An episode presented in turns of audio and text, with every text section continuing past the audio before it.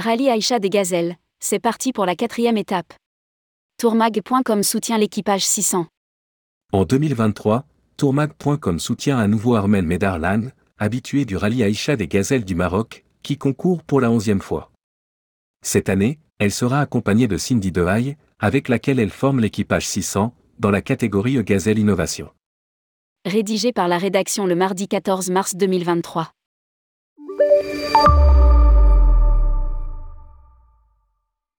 L'aventure continue pour cette 32e édition du rallye Aïcha des Gazelles avec l'étape 4 de la course, le marathon. Pour la 11e fois, Armel Medarlam s'est lancé le défi de participer à ce rallye, avec le soutien de tourmag.com. Elle est accompagnée cette année par Cindy Dehaye, qui fait ses premiers pas dans la compétition, à bord d'un véhicule électrique. Car Cindy est une femme engagée. Lorsqu'elle a proposé à Armel de faire le rallye à ses côtés, différemment, pour éveiller les consciences, c'est assez naturellement que cette équipe a vu le jour, l'équipage 600. Toutes deux souhaitent faire le rallye le plus responsable possible et profiter de la médiatisation des 32 ans du rallye des gazelles pour mettre un coup de projecteur sur ce mode de vie. Une course d'orientation et non de vitesse. Pour rappel, le rallye Aïcha des gazelles est une course d'orientation et non de vitesse. Exit les GPS, téléphones ou autres moyens de communication. Les participantes se dirigent à l'aide d'une boussole, d'un compas, d'une règle et d'une carte et font appel à leur bon sens, à leur analyse du terrain. Libres de choisir leur parcours, elles relèvent chaque jour ce défi, analyser la carte avec des coordonnées géographiques, appréhender les difficultés du terrain et choisir le parcours le plus court possible. Ces gazelles venues d'horizons différents vont se lancer sur les pistes et défier les paysages grandioses du sud marocain.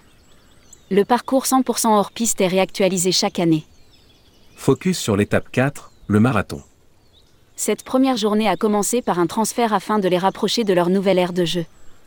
Jour 1, franchissement, jardinage, tankage et détankage entre gazelles. Cette solidarité n'est pas une légende, c'est un des piliers de cette aventure. C'est tellement épuisant physiquement, moralement, il y a tellement de moments de doute que ce soutien, cette chaleur entre gazelles est un booster énorme. On s'y fait des amis à vie. Sur ces deux jours, les gazelles ont encore eu un temps superbe et une nuit étoilée digne des mille et une nuits. Cette soirée est toujours un moment magique. Nos gazelles ont dormi sur le lac Médée et auront sans doute partagé des spécialités comme des raclettes, du foie gras, des crêpes.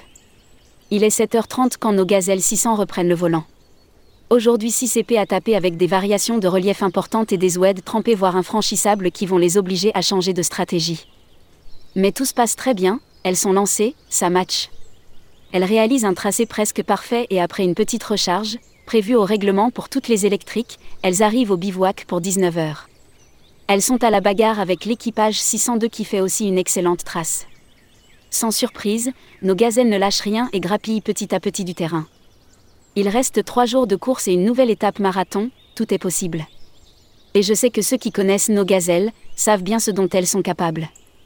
Ce soir, le bivouac a changé de place, demain étape 5 avant la dernière étape marathon mercredi qui les émènera à l'arrivée.